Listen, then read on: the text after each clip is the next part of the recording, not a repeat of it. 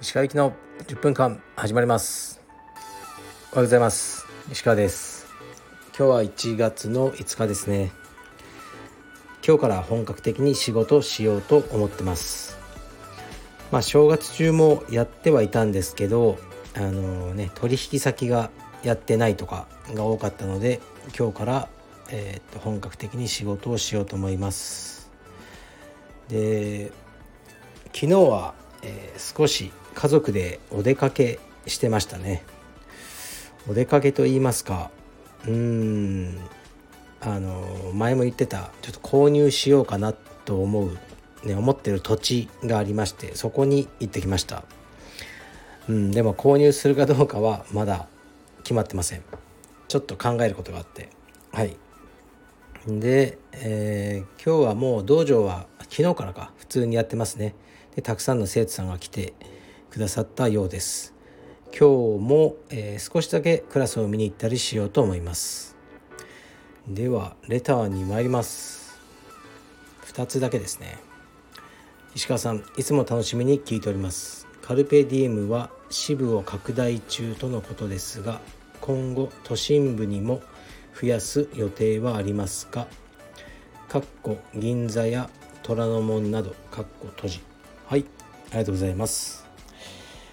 まあ、支部を拡大中というなのかな。こう僕がもう直営でねやるわけじゃないのでそういうお話があったらどうやりますか？みたいな。お話を聞くってことでこう無理にね大きくしていこうとは思ってないですね。都心部ね銀座虎ノ門。うんやはりあのー今の道場そんなにないですよね。そういういわゆる、ね、一等地というか家賃が高いとこには。ないにはないなりのやっぱ理由があってですね。なかなか厳しいと思いますね。例えば吉野家とかありますけど六本木とかに。値段は変わんないじゃないですか。田舎の吉野家と、ね、六本木の吉野家も多分変わんないんですよね。分かんないですけど。でもまああれは直営だからやれると思うんですよね。六本木店単体では利益出てなくても、まあ、六本木にあるということが宣伝効果とかあって全体の利益につながってると思って吉野家さんはやってるのかもしれませんがもう分かんないですよ。でもまあね僕の今のカルペディウムの形はその直営でやってないのでねあの一等地とか都心部に出すと、まあ、デメリットばっかり大きくてメリットがあまりないということになってしまいますよね。だから、まあ、よく言ってるんですけど東京のね端っこの方とかね埼玉とか千葉とかで道場をやった方が、まあ、ストレスなくできるんじゃないかなと思いますね。都心はなかなか大変です。でもその会費収入以外の何かこうねメリットとかあるんだったらやればいいんじゃないですかね。うん今のところね道場のオーナーになりたいっていう人は充実が好きな人が多いんですよね。充実をやってるとか。だから道場を持つということ自体に価値を感じている方が多いのである意味本当の商売じゃないというところもありますね。だからもう儲からなくてもいいやみたいな、ね、男気で頑張るとかねそういうあの感じがまだ多いんじゃないですかね。一度ですねあのうんこれテレビ CM やってるような大きな会社さんから話があって全く今コンピューターの事業やってるんですけどその会社は、えー、っとフィットネス事業に乗り込みたいといろんなフィットネスあの業態を見てる。って言って僕にもお話があったんですよね。で一度だけあったのかな。うん。でお話ししたんですねこの。で僕のねその収支とか見せて。そしたら結構びっくりしてましたね。え全く儲かんないじゃないですかこれって言われたんですよね。その会社に。そうですよみたいな。えなんでこんなことやってんですか？みたいなことを言われたのを覚えてますね。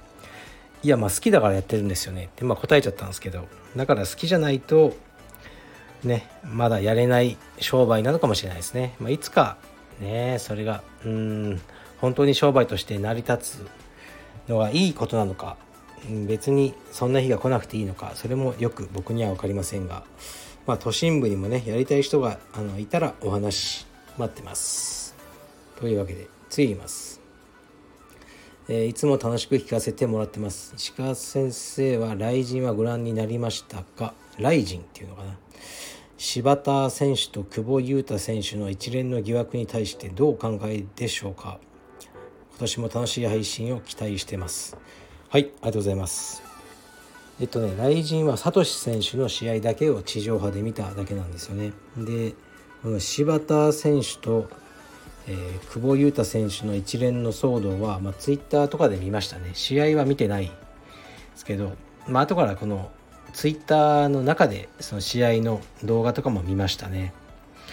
まあ知らない人まだ事実って確実に認定されたわけじゃないですよね。でもなんか久保選手の言い分だとこの柴田選手がえー、っとなんかラウンドガールのとかいろいろね出したいから2ラウンドまでこうね試合を引きずろうと。